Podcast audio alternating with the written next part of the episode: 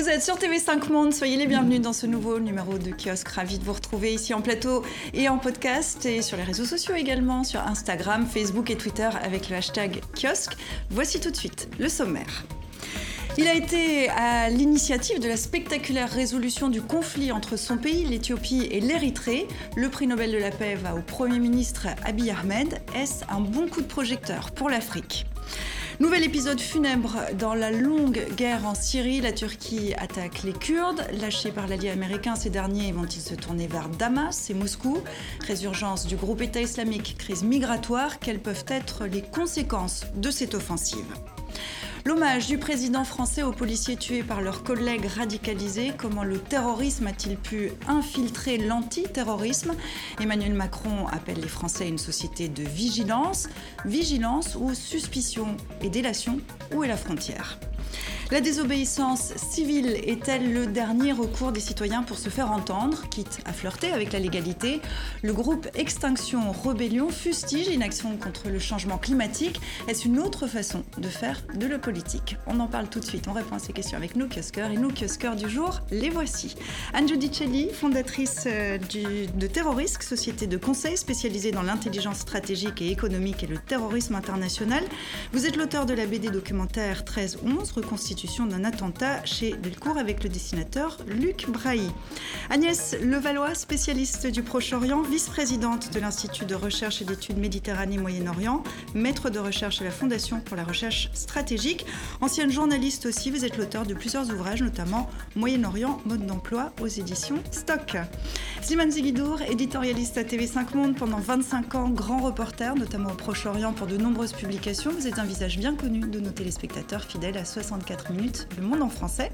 Enfin, Yann Mince, rédacteur en chef de la rubrique internationale du magazine français Alternatives économiques. Vous êtes l'auteur de 30 questions pour comprendre les tensions dans le monde musulman aux éditions Les Petits Matins. Merci à vous quatre de participer à Kiosque. Soyez les bienvenus.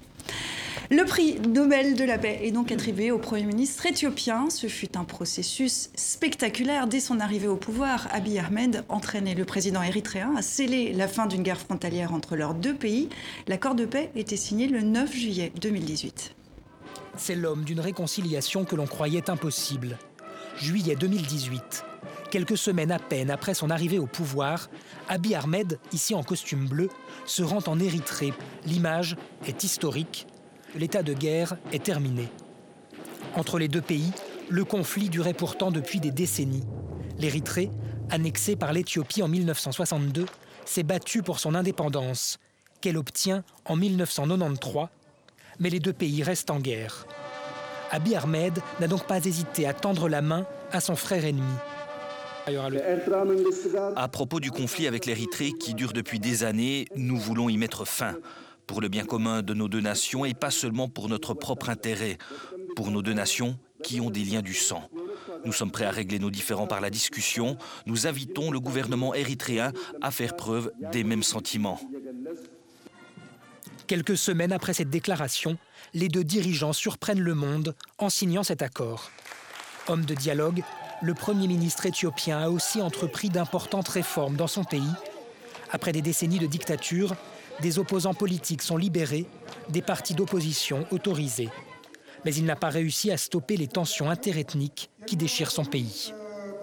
Est-ce que c'est un bon prix Nobel de la paix, Yann? C'est un bon prix Nobel puisqu'il y a eu une paix, effectivement, qui a été, euh, qui a été signée. Il faut rappeler d'abord que le conflit était gelé depuis l'an 2000, l'an 2001 à peu près, il n'y avait pas d'activité militaire, et que le front en question, c'était quelques hectares de terrain tout à fait au nord de, l'Éthiopie, à la frontière de l'Érythrée. C'était vraiment comme si on se battait pour un cause du Larzac. Or, ça a été la dernière guerre de front, frontale, avec des vrais fronts, des tranchées du, XXe siècle, euh, siècle, pardon, du 20e siècle. Mais euh, ce qui est euh, significatif dans cette affaire-là, c'est que le prix Nobel est donné simplement à l'un des deux signataires de la paix. Alors, il était bien deux. Pourquoi, lui seulement? Bah, Parce qu'on n'aurait pas donné le prix Nobel de la paix au président érythréen, qui est un des pires dictateurs qui soit aujourd'hui vivant. D'ailleurs, une des raisons pour lesquelles beaucoup d'Érythréens quittent leur pays, c'est à cause de la dictature et à cause du service militaire à durée indéterminable. Je dis ça volontairement. On sait quand on commence son service militaire, mais c'est pas quand, quand, on finit en Érythrée. Ça peut durer 12 ans ou 15 ans. Ce sont des travaux forcés. C'est un, régime totalement euh, autoritaire, stalinien, je dirais. Et mhm. personne n'avait envie de donner le prix Nobel le, à Le comité Nobel souligne hein, quand même euh, son rôle. Euh, c'est pour la deuxième année consécutive, c'est un prix Nobel qui va à l'Afrique. Denis Mukwege, l'année dernière, le Congolais qui milite, militant des droits humains avec Niezidi également. ça apporte un coup de projecteur qui est intéressant. Qu'est-ce que Qu'est-ce que ça vous inspire en fait, euh, Slimane, comme réflexion Deux fois l'Afrique? D'abord, c'est un hommage à la démarche d'un homme, en l'occurrence le Premier ministre euh, éthiopien, et en même temps un encouragement à toute l'Afrique pour suivre son exemple, parce que l'Afrique, nous le savons tous, est l'une des régions du monde les plus ravagées par les conflits, toutes sortes de conflits, conflits de frontières, conflits intérieurs, conflits interethniques, interreligieux. Et lui, dans sa personne, euh, qui est dans un pays multiethnique, plurireligieux, sa personne, son héritage familial en font un véritable messager de la paix, en tout cas un interlocuteur qualifié en ce sens qu'il est de père musulman Oromo, l'ethnie la plus importante d'Éthiopie, de mère Amara, une autre ethnie importante orthodoxe, chrétienne orthodoxe, et lui-même est devenu un chrétien protestant évangélique. Donc tout cet héritage fait de lui un homme à multiples facettes qui peut donc apparaître comme un véritable trait d'union, en tout cas un interlocuteur qui a déjà fait ses preuves avec l'Érythrée. Euh, lui se dit honoré euh, et ravi, hein, il, a, il a réagi. Euh, le prix vise aussi à reconnaître, je cite, tous les acteurs œuvrant à la paix, à la réconciliation en Éthiopie, dans les régions d'Afrique de l'Est et du Nord-Est. Ça donne un coup de projecteur, on parlait de l'Afrique, mais plus particulièrement sur cette région qui a pas mal de défis. Oui, évidemment. Si on pense au conflit au Sud-Soudan, par exemple, qui est un conflit euh, qui dure, alors il y a un accord de paix qui est euh, vaguement appliqué, dont on se demande à quel moment euh, il risque d'échouer. Il y a la Somalie, où il y a encore des conflits extrêmement importants avec les Shabab, les, guérillas djihadistes, et, d'autres groupes également. Donc c'est une région qui est loin d'être stabilisée. En revanche, il y a eu la situation au Soudan, situation politique soudanaise, qui, elle, s'est améliorée.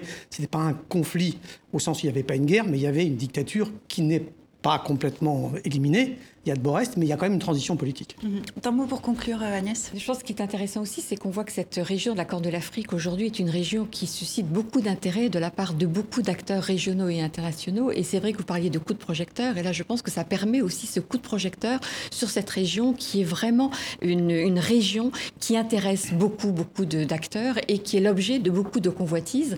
Et donc on verra effectivement comment l'Éthiopie peut évoluer dans ce contexte-là et qu'est-ce que ça peut susciter comme mhm. convoitise supplémentaire par rapport à ce qui existe. c'est au centre, euh, euh, médiatique euh, aujourd'hui. Le prix Nobel sera officiellement décerné le 10 décembre, jour de l'anniversaire de la mort du père de la dynamite. De la paix, à la guerre. Maintenant, depuis dimanche, on le craignait. Mercredi, la Turquie a lancé une offensive dans le nord-est de la Syrie. L'opération militaire visait à déloger les combattants kurdes syriens, hier encore alliés des États-Unis, contre le groupe État islamique. Les tirs de roquettes en direction de la frontière syrienne ne laissent aucun doute possible. L'offensive est bien engagée. Ce sont les images les plus récentes, celles d'un convoi de l'armée turque qui roule vers le nord de la Syrie. Depuis la capitale turque, le président Erdogan surveille avec son état-major ce qu'il appelle l'opération source de paix. Nous allons empêcher la création d'un couloir de terreur, dit-il, et nous ne viserons pas les civils. Sauf qu'avec le pilonnage turc qui a commencé mardi dans la région, plusieurs auraient déjà perdu la vie. Les Turcs, aidés par l'armée nationale syrienne, veulent pourchasser les milices kurdes qui pourtant ont collaboré aux efforts internationaux pour faire tomber le groupe armé État islamique en Syrie. Mais pour la Turquie, c'est l'occasion de mater des milices kurdes qui mènent une guérilla et qui revendiquent plus d'autonomie gouvernementale depuis presque 40 ans. Depuis l'annonce du retrait des forces américaines, le président turc estime qu'il a maintenant le droit d'anéantir ce qu'il appelle des terroristes, les Kurdes stationnés en Syrie. Face aux premières attaques, certains Kurdes syriens n'ont pas d'autre solution que de fuir la région vers un destin inconnu. D'ailleurs, c'est un véritable exode que l'on constate à la frontière. C'est la troisième offensive de la Turquie en Syrie depuis 2016 qui ouvre un nouveau front dans un conflit qui a fait plus de 370 000 morts et qui a déplacé des millions de personnes. Est-ce que cette intervention militaire est, comme on peut le lire depuis quelques jours, scandaleuse, honteuse? Elle est scandaleuse dans la mesure où c'est une intervention militaire euh, évidemment extrêmement violente, avec un objectif qui est d'anéantir la présence des Kurdes dans cette zone à la frontière entre la Turquie et la, et la Syrie, puisque l'objectif déclaré de Erdogan, c'est de faire en sorte qu'il n'y ait pas de continuité territoriale entre les Kurdes syriens et les Kurdes turcs, puisque la bête noire du régime de Erdogan, ce sont les les Kurdes dans son propre pays. Donc il y a vraiment cette volonté de faire en sorte que, depuis, à la faveur du conflit syrien, les Kurdes syriens ont acquis une autonomie dans cette partie nord, une partie de la partie nord du territoire mhm. syrien. Et donc la hantise de Erdogan, c'est que les Kurdes turcs euh, se servent comme base arrière de ce territoire des Kurdes syriens pour mettre en danger, ce qu'il perçoit lui, mettre en danger son propre pouvoir. Donc c'est en ce sens qu'effectivement cette, euh, cette offensive est une offensive absolument euh, pour les Kurdes, qui sont les premiers évidemment à subir les foudres de l'intervention euh, turque. Dramatique, honteuse, scandaleuse euh, J'irais euh, conséquente, c'est-à-dire qu'elle aura, elle a déjà, elle aura des conséquences au niveau géopolitique et au niveau sécuritaire, puisque on attend de voir le rôle que la Syrie, le régime syrien va jouer, va, comment il va instrumentaliser ça, comment la Turquie va aussi user de, on prévoit quand même que les armées turque, l'armée turque parviennent à occuper, à reprendre le territoire euh, kurde compte tenu de la disproportion des forces. Et donc, euh, quel, quel, marchandage va-t-il faire avec euh, cette, je dirais, cette zone extrêmement dangereuse, extrêmement à haut risque? Comment est-ce qu'il va jouer avec les Européens, avec, mhm. avec les autres puissances de la région Si vous le voulez bien, parce que justement, on est au Proche-Orient, il y a toujours beaucoup d'acteurs, beaucoup d'intervenants. On va essayer de les prendre les uns après les autres. Si on, se, si on se place du point de vue de la Syrie, donc on ne sait pas encore comment va se positionner le régime de Damas. Euh, alors Enfin, on sait en partie, parce qu'on voit bien qu'il y a une partie des Kurdes syriens, par exemple, qui ont décidé de s'allier avec le régime de Bachar el-Assad, parce que justement, ils ne veulent pas subir les foudres de l'offensive turque. Le problème de la Syrie, aujourd'hui, du gouvernement de Assad, c'est qu'il ne supporte pas cette présence de la Turquie sur le territoire syrien. Et donc, euh, et parce que du coup, ça veut dire que le gouvernement de Assad n'est pas en mesure aujourd'hui de, recouvrer l'ensemble de, son, de sa, sa, capacité à retrouver le pouvoir sur l'ensemble du territoire. Mm-hmm. Donc, lui, ce qu'il veut, le régime de Assad, c'est de récupérer une partie des Kurdes syriens pour montrer qu'il a récupéré le, sa souveraineté sur l'ensemble de ce territoire. Mhm. L'idée euh, de Recep Tayyip Erdogan, c'est aussi euh, de remettre en Syrie les réfugiés euh, syriens qui se trouvent là. D'un point de vue démographique, c'est potentiellement catastrophique pour la Syrie? Ben, ce sera très compliqué dans cette région-là. Euh, alors la région dans laquelle il, est en train d'attaquer n'est pas très peuplée. Quand on regarde une carte de la densité de la population syrienne, ce n'est pas une partie très peuplée. Et par ailleurs, ce n'est pas une partie peuplée exclusivement de Kurdes. Même dans cette partie-là du nord de la Syrie, il y a de très importantes minorités arabes. Et d'ailleurs, une partie des troupes qui aident aujourd'hui l'armée turque sont des troupes syriennes arabes de l'opposition euh, syrienne. Le reportage d'ailleurs disait armée nationale syrienne, c'est une appellation très ambiguë, ce n'est pas du tout l'armée du régime, mhm. ce sont des opposants au régime de Bachar el-Assad.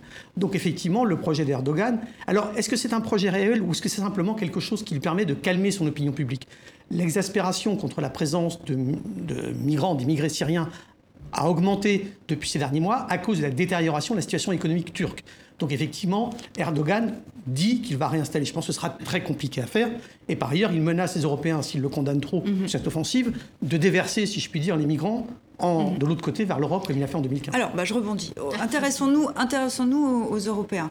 Euh, Recep Tayyip Erdogan menace clairement, il l'a fait euh, hier jeudi, de rouvrir en fait les portes euh, du pays pour les migrants. C'est l'une des plus grandes craintes des Européens qui ont passé un accord avec, avec Ankara c'est un, vrai pouvoir de chantage en réalité que détient Recep Tayyip Erdogan. C'est une menace qui a toujours implicitement ajoutée et qui est toujours là, euh, qui est toujours possible. Mais je voudrais revenir sur un point. Il y a une convergence implicite et perverse entre le régime de Damas et le régime et le gouvernement turc. Pourquoi? C'est qu'en fait, la Syrie, depuis Assad père, avait toujours reconnu à l'État turc un droit de suite contre les milices kurdes à l'intérieur du territoire syrien de 30 km. Et c'est cette même surface que l'armée turque veut aujourd'hui occuper, c'est-à-dire 30 km en profondeur dans le nord de la Syrie sur 500 km. Ça fait 17 000 km, c'est-à-dire une fois et demi le Liban. Et la Turquie envisage de transférer dans cette région un million et demi de réfugiés syriens qui sont en Turquie pour les mettre sur place. Et ces réfugiés sont majoritairement arabes. Ce qui veut dire que la composition démographique de cette partie kurde va être complètement euh, remodifiée et les Kurdes vont se retrouver encore minoritaires. Et l'erreur aussi des Kurdes, c'est comme toujours d'avoir toujours mis tous leurs œufs chez un seul protecteur, c'est-à-dire les États-Unis. Alors, on va y venir aux États-Unis, mais vous voulez rebondir, Yann Je ne suis pas d'accord là-dessus. Euh, pourquoi est-ce que les Kurdes de Syrie ont acquis une autonomie depuis 2012 Parce que le régime a retiré ses troupes. Implicitement, le régime a dit aux Kurdes si vous ne rejoignez pas l'opposition à mon régime, je vous fiche la paix. Donc les Kurdes ont fait un pari d'une alliance objective avec euh, le régime et donc avec la Russie, en même temps qu'ils avaient une alliance avec les États-Unis euh, contre, contre Daesh, contre l'État islamique. Ce qui veut dire qu'ils ont réparti leurs œufs, mais je pense. Les armées, c'était les États-Unis, c'était pas le régime. On est d'accord. On ne peut pas dire non plus qu'il y a simplement les Kurdes. Non, absolument. Parce que quand, on parle des Kurdes en Syrie, par exemple, au début de la révolution 2011, qu'a fait Bachar el-Assad Voulant récupérer les Kurdes syriens pour éviter qu'ils ne rejoignent la révolution, il leur a enfin accordé des droits dont ils étaient privés jusque-là. C'est-à-dire qui n'avaient pas la nationalité syrienne. Ils faisaient partie de ce qu'on appelait les bidounes. Bidounes en arabe voulant dire sans donc sans nationalité. Donc Assad a compris en 2011 que s'il voulait récupérer les Kurdes pour les éloigner de la révolution, il avait la possibilité de leur accorder la nationalité syrienne pour les reconnaître comme des citoyens syriens et éviter qu'ils ne rejoignent la révolution.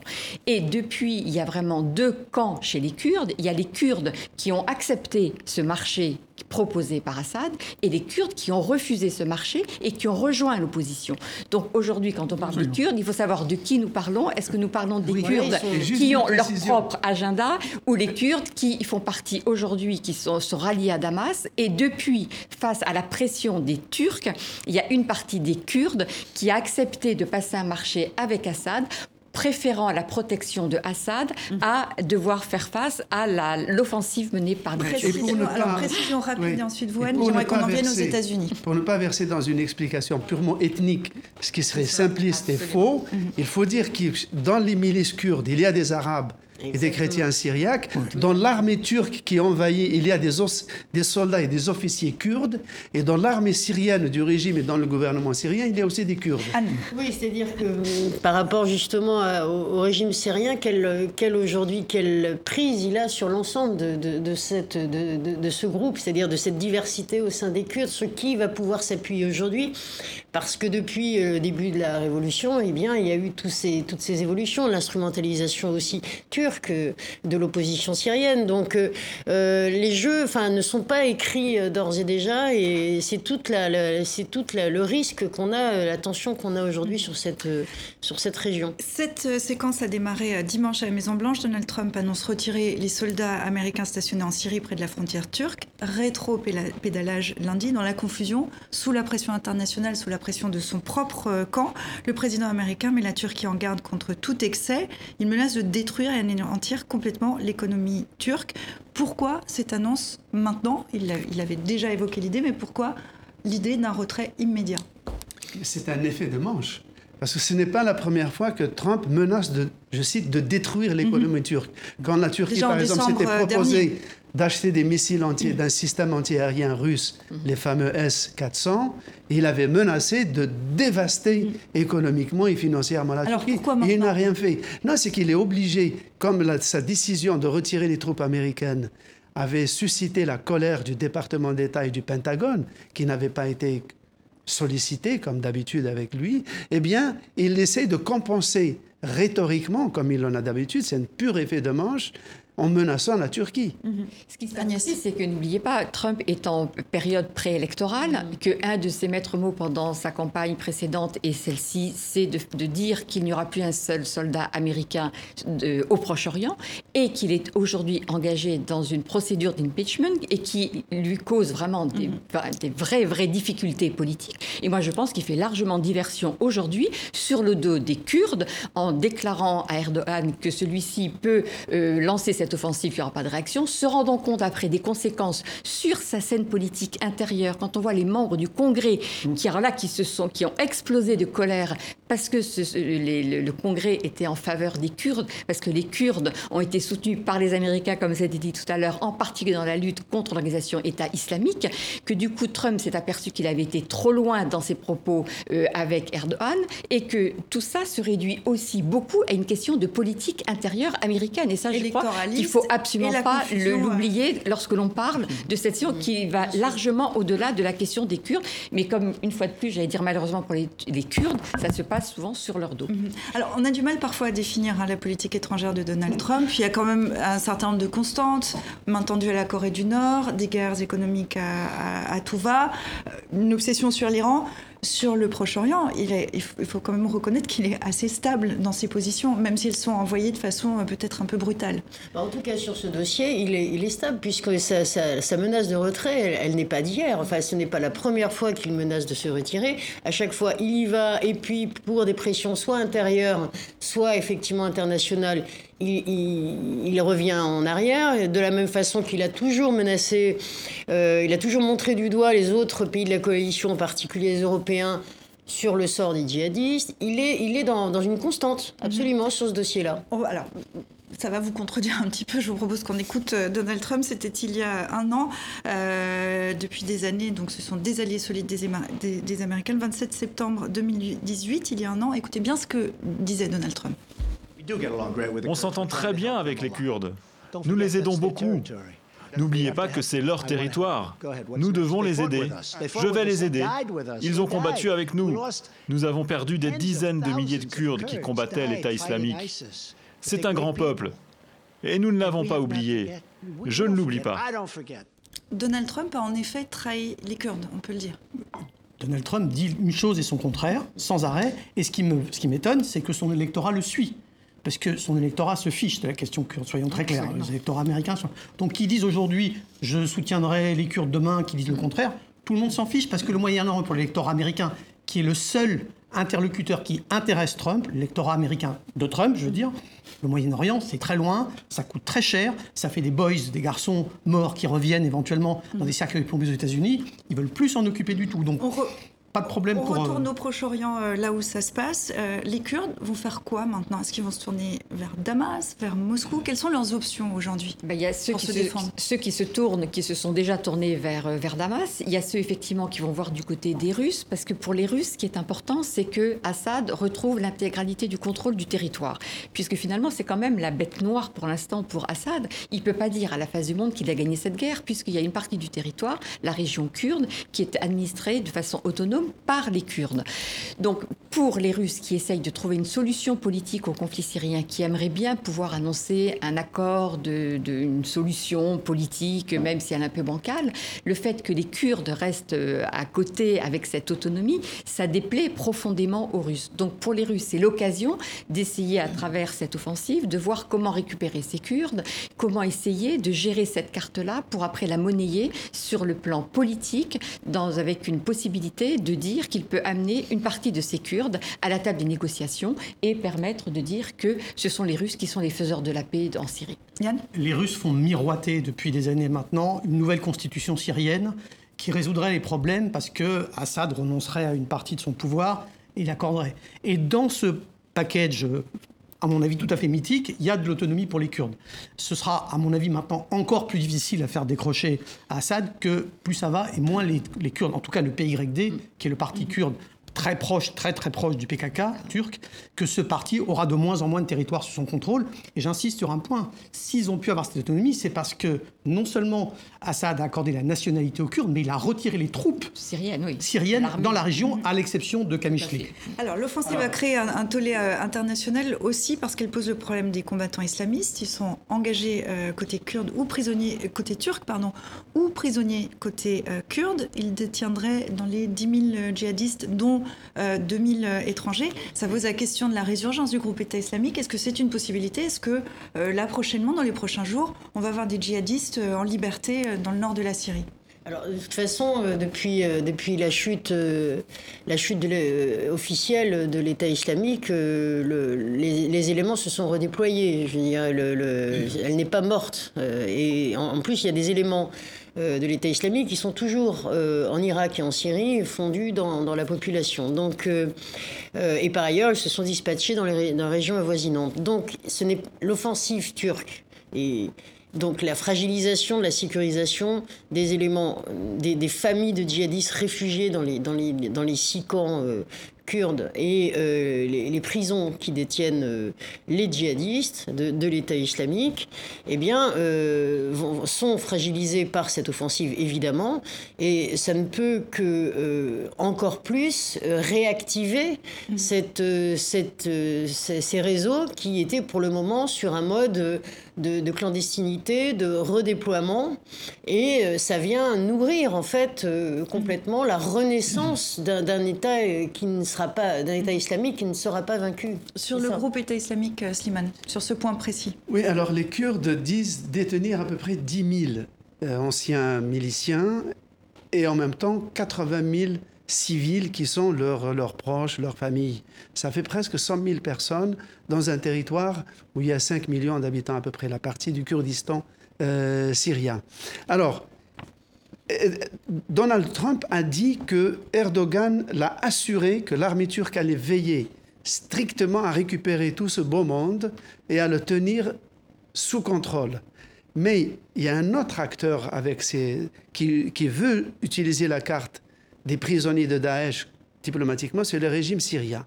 Le régime syrien détient déjà des milliers, et notamment des Tunisiens, mais il ne veut pas les libérer sans rétablissement des relations diplomatiques mhm. avec les pays intéressés. Or, comme il y a des centaines et des milliers d'Européens, on peut supposer que si les Kurdes reviennent dans le giron syrien, le régime syrien récupère ses prisonniers et va négocier leur restitution ou leur mhm. jugement à leur pays d'origine européen en échange de rétablissement de relations diplomatiques. Vous n'êtes pas d'accord, euh, Yann Le problème, c'est que les pays européens n'en veulent pas. Les pays européens ne veulent pas récupérer les djihadistes. S'il y a un point sur lequel Erdogan et Trump sont d'accord aujourd'hui, c'est que les djihadistes européens doivent être récupérés par les États européens. Ils ne doivent pas être jugés sur place. Et donc, les États européens font depuis le début non, non, non, non, ils ne sont pas à nous, ils doivent être jugés sur place. Ce qui veut dire qu'on laisse soit le régime syrien juger les djihadistes, ce qui veut dire torture, exécution. la peine de mort. Ou la peine de mort.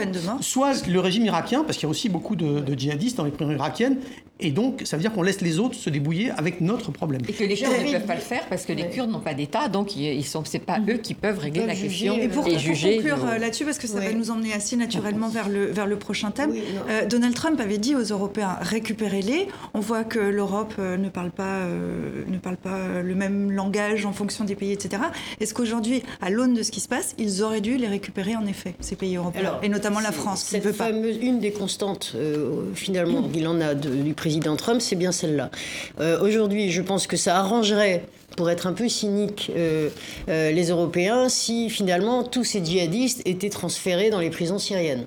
Puisque comme on n'a pas de relations diplomatiques, que de toute façon ça nous arrange de ne pas les avoir à la maison, eh bien on pourra faire valoir politiquement que nous n'avons pas de relations diplomatiques, donc nous ne pouvons pas interférer sur les ressortissants djihadistes qui sont emprisonnés.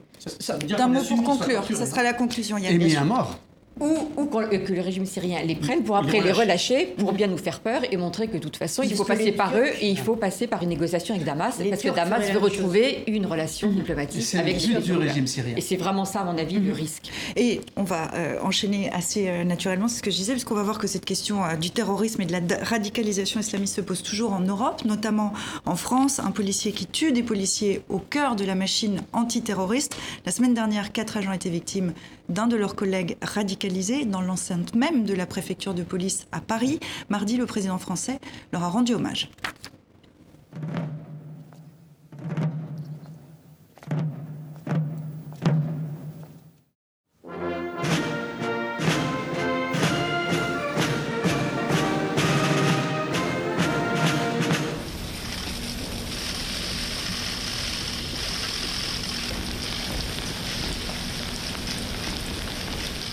Face au terrorisme islamiste, nous mènerons le combat sans relâche. Les institutions seules ne suffiront pas. l'administration seule et tous les services de l'État ne sauraient venir à bout de l'hydre islamiste. Non. C'est la nation tout entière qui doit s'unir alors, cette expression, l'hydre islamiste, un danger euh, tentaculaire qui euh, repousse, qui ressurgit sans cesse, est-ce que c'est une bonne définition pour la situation euh, sécuritaire en France? Alors, c'est pas la première fois que le président Macron décrit la situation comme ça. Il l'avait fait lors de la cérémonie du colonel Beltrame en mars dernier, quand il y avait effectivement eu un attentat dans le sud de la France. C'est une ligne que le président a de désigner l'islamisme radical, non pas comme une source forcément de terrorisme, mais une source de, de tension et de, de risque pour la cohésion euh, sociale. Donc ça, c'est effectivement son, euh, son qualificatif de hydre, c'est-à-dire que là, il l'utilise parce que l'événement qui a eu lieu démontre que cette forme d'idéologie, de pratique, peut s'insérer, peut s'infiltrer au, cœur même de, de structures de l'État qui sont censées combattre précisément mmh. euh, les formes radicales, en particulier radicales violente. Donc c'est le choix de ce mot pour frapper fort. Et euh, il y a aussi accompagné à cela, il désigne aussi une part de culture de vigilance. Qui... On va y revenir dans un instant. Juste, juste encore euh, avant d'y venir, euh, lui dit que cet attentat en particulier marque une rupture. Pourquoi? Est-ce qu'il a raison et pourquoi? Il marque une rupture parce que, comment dire, ce n'est pas un citoyen qui va frapper d'autres citoyens, c'est un, un, agent de l'État c'est un euh, combattant euh, de l'État qui, qui euh, donc va se retourner contre ses propres collègues.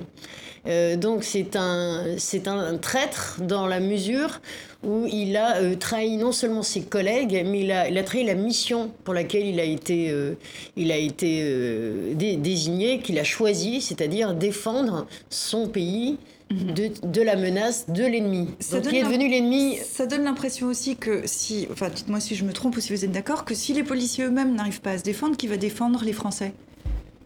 Oui, c'est l'impression qu'on peut avoir, mais euh, euh, moi je trouve que euh, le, le fait d'accuser la police d'avoir été incompétente, ce n'est pas juste. Parce qu'il y a polémique. Parce que les policiers qui travaillent dans ce service, sont des êtres humains, ce ne sont pas des robots. Juste pour préciser, Simone, pour ceux qui nous, pour ceux qui nous, regardent, c'est un service qui est supposé euh, détecter la radicalisation et qui ne l'a pas détecté à un mètre euh, enfin, dans, dans ses locaux. Mais tout ça, c'est de la matière humaine. Et puis la lutte contre antiterroriste est une lutte de chaque instant, qui est une lutte implacable, qui a une dimension psychologique très forte. Et donc, des failles peuvent intervenir. Yann, j'ai l'impression que l'explication vous paraît un peu légère. Non, c'est pas une faille humaine. Euh, cet homme, visiblement, après l'attentat contre Charlie Hebdo, avait dit à propos euh, des victimes, c'est bien fait pour elle. Mais ses collègues l'avaient entendu et ses collègues ne l'ont pas fait savoir, ou s'ils l'ont fait savoir, ça n'est pas remonté. C'est pas une faille humaine. Non, non, ça c'est pas une faille humaine. C'est une faille de processus. C'est une faille de process. Ça veut dire que c'est mal fait, c'est mal conçu. C'est pas une question subjective. C'est-à-dire que la procédure n'a pas été suivie jusqu'au bout. Alors on peut dire que si une procédure n'est pas suivie, ça cause une faille humaine. Non, c'est que visiblement la procédure n'a pas été complètement bien pensée. Et là, moi j'ai un problème. Non, non, non, non, J'ai un problème. C'est plusieurs, c'est plusieurs humains, c'est plusieurs humains successivement. Est-ce que c'est la même chose, Anne? Non, c'est pas tout à fait la même chose. C'est-à-dire qu'une procédure, euh, pour la, la mettre en place, il faut que déjà ceux qui créent ces procédures soient eux-mêmes véritablement engagés euh, politiques, enfin qu'il y ait une volonté politique de le mettre en place. là, on n'en doute pas quand même. Euh, si, précisément, parce que ça n'a pas, ça n'a pas été mis en place. Aujourd'hui, on a un problème structurel en France. C'est quelle est notre relation avec l'islam? Quelle est notre relation avec les religions en général? Et il y a une crispation évidente qui fait que, que ça soit au cœur même du structure comme une structure de renseignement ou dans la société civile, dans les entreprises, etc., on a un, on manie pas facilement ce sujet-là. De fait, il y a énormément de problèmes de remontée d'informations, quelle que soit la structure dans laquelle on est. C'est typique de ce qui se passe aujourd'hui en France. Il ne s'agissait pas d'une question religieuse. C'était pas le problème, ça n'était pas le fait qu'il voulait pas serrer la main à une femme. C'est embêtant, mais ce n'était pas le sujet. Le sujet, c'était un geste politique, les attentats de Charlie Hebdo. Donc c'était des attentats politiques faits au nom de la religion, peut-être, mais c'était un geste politique. Ce n'est pas une question de sa pratique Mhm. religieuse. Agnès, Donc, vous êtes d'accord avec ça? Là, il y a un vrai problème. Oui, ce qu'on voit bien de toute façon, c'est qu'entre les déclarations de tous les officiels sur les moyens à mettre en œuvre pour lutter contre le terrorisme et la réalité, j'allais dire, du terrain, c'est-à-dire la, la réalité des moyens qui sont donnés aux équipes qui travaillent, comment les, les process sont mis en place pour justement permettre d'éviter ce, ce qu'il s'est passé, on voit bien que là, il y a un vrai, il y a un hiatus, ou en tous les cas, il y a une faille monumentale qui a été découverte à cette occasion.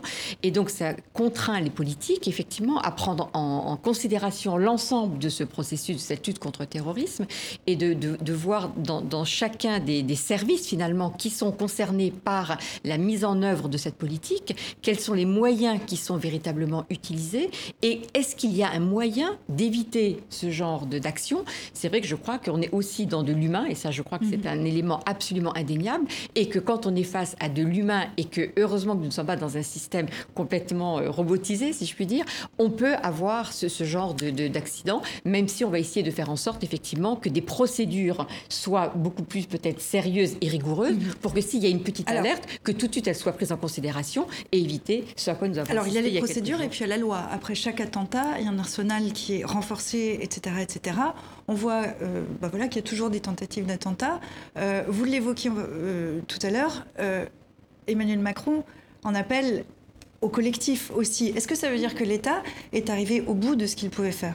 Alors, les lois, effectivement, on a une... Euh, sur les, cinq dernières années, c'est quasiment euh, trois, deux lois et demie par an. Hein. Je veux dire, dès qu'il y a un attentat, dès qu'il y a un événement de cette nature, on, on fait une loi sur le renseignement, sur euh, la sécurité, etc. Donc, on a bien, là, on arrive aux limites de l'approche uniquement, euh, je dirais, euh, légale. Qu'est-ce qu'on peut faire d'autre Donc, en appeler à la population? on, on, peut. Aujourd'hui, là, on est, on, on, est sur des restes d'une culture de paix post-guerre, où effectivement les Français, les Européens en général, sont habitués à, à être dans un environnement euh, euh, protégé. Euh, or, le sanctuaire, la bulle euh, européenne, eh bien, elle, de paix, elle a, elle a été euh, malmenée parce que aussi nous, le monde a, le monde a changé et nous participons à des guerres à, l'étranger.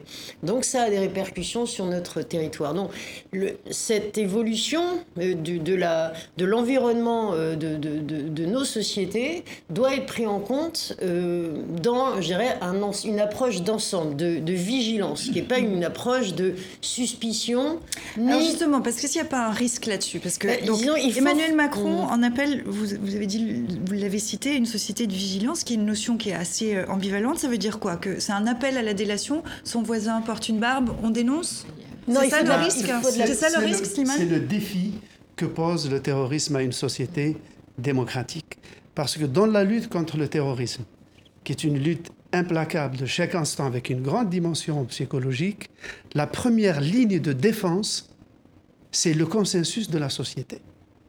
Que la société, société soit unie. Qui est éprouvée par le terrorisme, on le voit depuis quelques années. Que la société soit unie. Or, là, dans les expériences terroristes à vocation islamiste ou à discours islamiste qu'on a eu récemment, dans les victimes, il y a autant de, de, il y a des musulmans, donc les terroristes ne font pas de distinction mmh. entre qui est musulman et qui ne l'est pas. Donc l'attitude, le, le, une des conditions du, de, de, la, de la victoire, c'est un, le consensus de la société, deux, le secret. Or, nos hommes politiques sont sollicités par les médias, se sentent contraints d'intervenir, de commenter, et c'est là où ça pose problème, car lorsque on demande à la société tout entière de témoigner, de dénoncer, de surveiller euh, le voisin, les pratiques, là, on peut attenter au consensus mmh. de euh, la société. D'autant plus que, bien avant que l'appel à la vigilance ne soit lancé, depuis le 11 septembre, vous discutez avec les responsables de la police, les gens alertent la police régulièrement quand il y a des gens suspects. Ça se fait. Il y a, il y a, la frontière est très étroite quand même. C'est glissant comme terrain. Et puis il faut se souvenir qu'il y, y, a des souvenirs en France. Il y a une époque où on a dénoncé des Français. Mm. En l'occurrence, pas des musulmans, c'était des juifs, c'était au moment de Vichy. Donc il y a un souvenir historique qui pèse. La, la différence entre la dénonciation de quelqu'un de potentiellement dangereux et la délation, c'est une discussion Alors, sémantique. Mais dans les, la question, c'est si on, a, si on voit quelque chose de suspect, à qui on peut le dire de façon confidentiel et, et, en pensant que ce sera traité de façon équitable. Mhm. C'est-à-dire que tout musulman ne va pas devenir un suspect immédiat mhm. et que la police va se charger de surveiller tous les musulmans de ce pays sous prétexte qu'ils sont simplement musulmans. Comment on peut encadrer ça, Agnès? Je vais dire c'est surtout du bon sens qu'il faudrait mettre en œuvre et éviter que les politiques soient dans une surenchère et donc qui les amènent à, tenir des propos de plus en plus excessifs par rapport justement à ce qui vient d'être dit et de faire preuve de bon sens aussi bien de la part des politiques lorsqu'ils prennent la parole après des, événements comme celui-ci, même si c'est extrêmement douloureux et dramatique, mais éviter cette surenchère qui fait qu'effectivement des mots sont utilisés qui vont très loin et qui peuvent inciter certains à répondre à ces propos qui sont à mon avis complètement démesuré mhm. par rapport à ce qui doit être fait d'un point de vue de la responsabilité du politique. Mhm. Pour conclure, 59 attentats ont été déjoués depuis maintenant 6 euh, ans, c'est ce qu'a rappelé euh, Emmanuel Macron.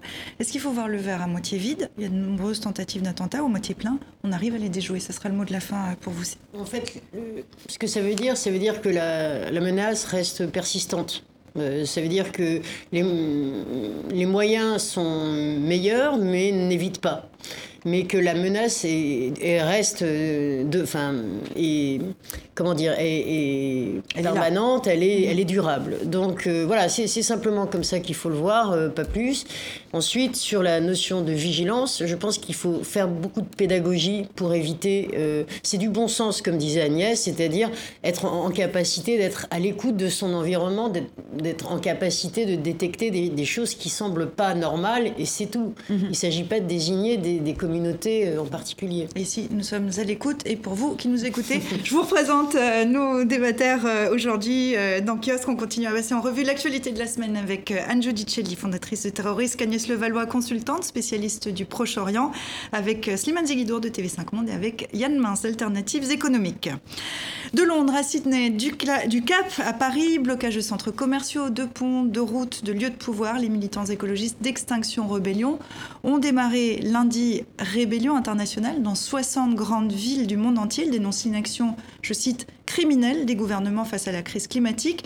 Ce mouvement de désobéissance civile non violente, lancé il y a euh, un an au Royaume-Uni, séduit de plus en plus largement. Il revendique plus de 100 000 militants dans 70 pays.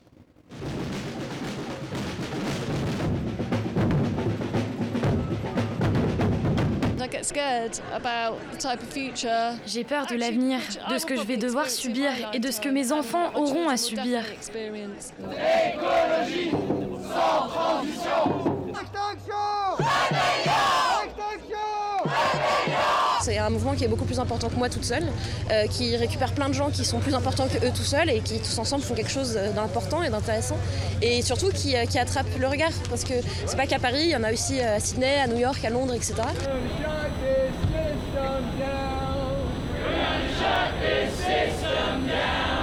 When our futures are under attack, what do we do?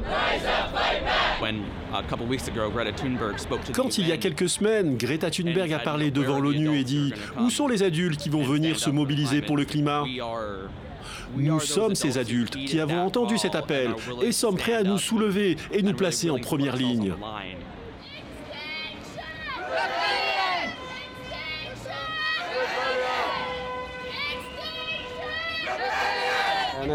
Il s'agit de dire la vérité et d'amener le gouvernement à déclarer une urgence climatique.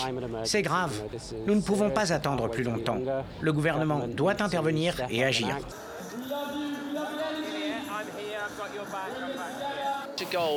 Nous demandons trois choses. Déclarer l'urgence climatique, atteindre un taux de zéro émission de carbone d'ici 2025 et convoquer des assemblées de citoyens, une forme de démocratie délibérative, c'est-à-dire des groupes de citoyens qui se réunissent pour discuter de ces mesures, chose que le gouvernement a échoué de faire.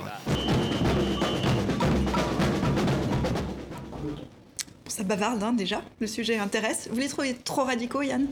Non, pas trop radicaux. La question, c'est où est-ce qu'ils vont? Euh, Moi, c'est une forme d'action que je trouve tout à fait légitime. La désobéissance civile, en plus, c'est très vieux. Hein, je veux dire, ça fait longtemps. Ça a pris plein de formes. Les objecteurs de conscience, les désobéissances civiles. Il y a eu des objections à l'impôt, par exemple.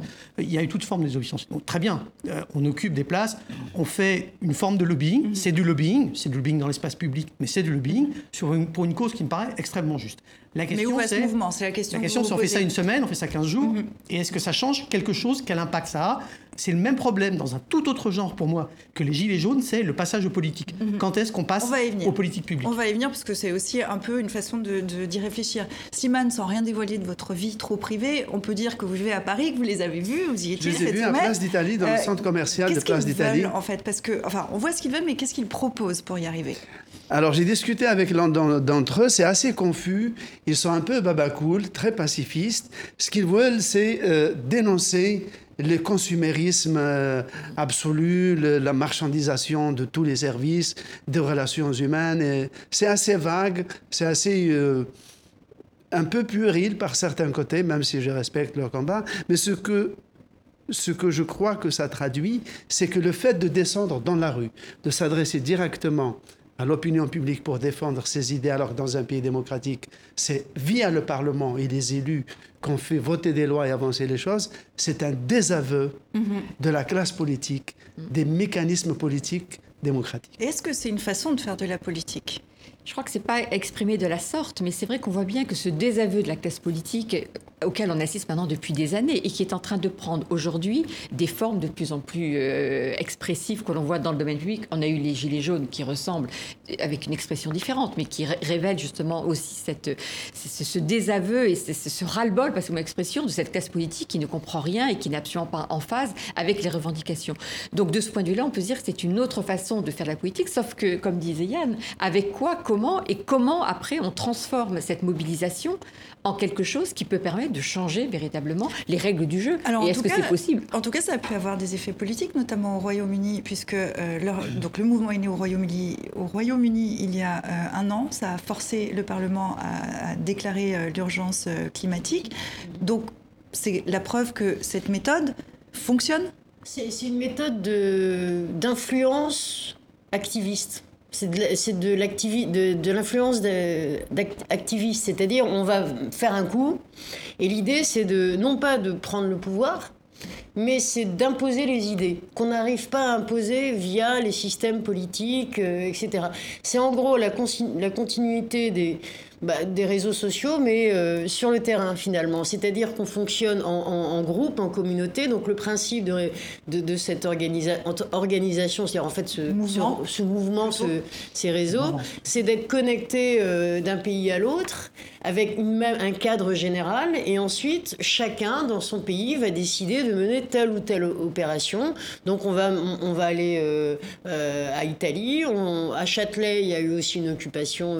Ça, c'est pour Paris, mais on Paris, a vu mais il y en Oka, a- Passinet, etc., etc. Donc en gros chaque pays va, va faire sa propre... euh, L'idée SM, mais pas tant que ça. Euh, C'est-à-dire que c'est quand même principalement euh, des villes du Nord qui, qui, qui y participent. On a vu euh, un peu l'Afrique du Sud, un peu de l'Inde, etc. On a quand même un peu l'impression que c'est, passez-moi l'expression, mais quand même des, des, des, des gens riches, jeunes, éduqués, etc. Un peu des bobos qui manifestent pour une vraie cause. Mais est-ce qu'ils arrivent à rassembler? Est-ce qu'ils arrivent à avec eux le reste du monde Il faudrait faire une analyse un peu sociologique du mouvement. Moi, ce que je vois comme ça de très loin, mais c'est vraiment, euh, c'est de très loin, c'est que ce sont plutôt effectivement des jeunes, euh, plutôt diplômés, euh, plutôt pas issus de l'immigration, on va le dire comme ça. Euh, donc effectivement, c'est une partie de la population française, une partie très motivée, très inquiète euh, du devenir de la planète, mais avec très peu de propositions de politique publique, j'insiste, parce qu'à un moment, il ne faut pas seulement dire aux hommes politiques, faites quelque chose, il faut leur suggérer, s'ils n'ont pas la bonne idée, le quoi en question. Mais Agnès, vous qui voyagez beaucoup au Proche-Orient, dans les pays du Golfe, est-ce que cette idée-là prend? Mais non, mais ce qu'il faut voir, c'est que les préoccupations aujourd'hui dans les pays, que ce soit en Syrie, en Égypte, en Irak, la préoccupation, c'est la survie. Donc, on n'est absolument pas dans ces, dans ces préoccupations telles qu'on les voit, qui s'expriment sur la place du Châtelet ou dans le 13e arrondissement. C'est très bien. Mais la préoccupation majeure des sociétés euh, du Proche et du Moyen-Orient aujourd'hui, c'est d'arriver à survivre, d'arriver à pouvoir avoir de suivre des études et de savoir comment l'avenir va, va se dessiner pour ces jeunes populations qui vivent dans une région complètement déstabilisée Avec des tensions énormes. On a parlé de la Syrie, où les guerres sont quand même aujourd'hui euh, qu'on retrouve au Yémen, en Libye, en Syrie, en Irak. Soulèvement populaire Donc, en Irak on voit bien que également. la préoccupation de sauver la planète, ce n'est pas ça aujourd'hui, c'est comment je me sauve moi, comment je sauve ma société avant de pouvoir penser à, à- à cet avenir de la, de la planète, même si certains jeunes dans la région sont aussi Mhm. concernés et s'intéressent à cela, mais ça ne sera pas un phénomène général aujourd'hui. Yann, c'est un truc de riche en fait, de, Pas de seulement, défendre le pas climat. seulement. Par exemple, on voit qu'en Chine, il y a beaucoup de soulèvements populaires locaux sur des questions d'environnement. Alors, c'est des questions locales, c'est des questions de pollution de l'eau, de pollution de l'air, etc. Et c'est de la survie, en partie, mais c'est quand même des questions d'environnement. Et c'est des questions d'environnement qui ont contraint le gouvernement chinois à s'y intéresser, et notamment la pollution à Pékin, APC, la pollution du automobile, notamment parce que le gouvernement chinois Et obligé de prendre le problème à à bras le corps. Donc il y a effectivement, pas seulement dans les pays les plus riches, il y a une prise de conscience parce que les gens sont directement menacés. En France, on n'est pas directement ou moins directement menacés, sauf peut-être par exemple par les pesticides qui arrivent dans nos assiettes. Et ça, ça nous menace directement. D'où la mobilisation un peu consumériste, comme le disait tout à l'heure euh, Slimane, effectivement, sur les questions de consommation. Là, il y a des vrais enjeux sanitaires directs qui nous touchent aussi et qui touchent toute la population. Slimane, sur, cette, euh, sur cet aspect-là? Euh, Écoutez, si, le seul, si cela conduit les parlements, après ce- cet agite-propre dans la rue, à adopter des mesures euh, sous la pression de la rue, cela voudrait dire que descendre dans la rue est le meilleur moyen d'obtenir des changements politiques et non plus à travers ses élus. Il faut l'occuper, il ne faut pas seulement descendre. Il ne faut, faut Oui, pas, oui, il faut faut pas passer, il faut rester. Oui, mais ça veut dire que les élus n'ont plus la fonction traditionnelle et la mission qu'on leur, qu'on leur attribue le cadre démocratique. Mais ils sont démonétisés quand même sérieusement, Totalement. nos politiques. Ouais. Et notre Totalement. représentation nationale Oui, est quand oui, même oui. largement démonétisée Oui, et on le voit surtout tous les France- jours. Surtout en France où le Surtout Parlement en n'a pas de pouvoir. On a une monarchie républicaine, c'est l'exécutif qui décide. Initiative déjà en France, on se souvient de Nuit debout, donc il y a une, une vraie envie, Oui, euh, puisque vous parlez de la France, participation de politique. participer. Mais en revanche, le- les, les canaux traditionnels comme le Parlement, en France, ils sont bouchés. je veux dire. On voit beaucoup de jeunes qui aimeraient bien s'engager en politique, qui, ou qui aimeraient bien s'engager, je ne sais pas en politique, mais qui ne savent pas quoi faire, où aller, parce qu'il y a... pas dans les partis. Voilà, parce que les partis ne, ne correspondent en rien à ce qu'ils ont envie de faire. Donc et en ils quoi- descendent dans la rue. Voilà. En fait, on s'engage pour des valeurs aujourd'hui. C'est-à-dire, des- et, le, climat fait partie des valeurs. En plus, ça- le problème, c'est que dans, dans- dans les pays qu'on citait tout à l'heure, qui sont en guerre, en crise, euh, évidemment, c'est un luxe de s'occuper des questions climatiques. On- on- les, les sociétés du Nord, comme vous dites, d'Europe du Nord, sont plus sensibilisées parce qu'il y a quand même une stabilité économique, sociale, etc. Donc l'idée aussi, c'est qu'il faut quand même pas perdre de vue que les problématiques climatiques, à terme, vont générer euh, des crises très importantes. On parle déjà des réfugiés climatiques, on parle de l'onde de choc que ça va avoir euh, dans les pays notamment euh, pauvres, euh, on parle de notamment paix en et de Afrique. sécurité, en Donc on, revient à des problématiques de guerre, de crise, et avec les problématiques Pour, climatiques. pour conclure une, une réponse, je vous demanderai une question, je vous demanderai une réponse rapide. La désobéissance civile, c'est le dernier recours, quitte à, à, à flirter avec la légalité? Oui, non Yann? D'abord, ils flirtent avec la légalité, mais à visage découvert, et ils n'ont pas peur éventuellement d'être emprisonnés si nécessaire. Slimane, Oui, c'est un risque qui peut. euh, qui mérite la peine d'être euh, pris?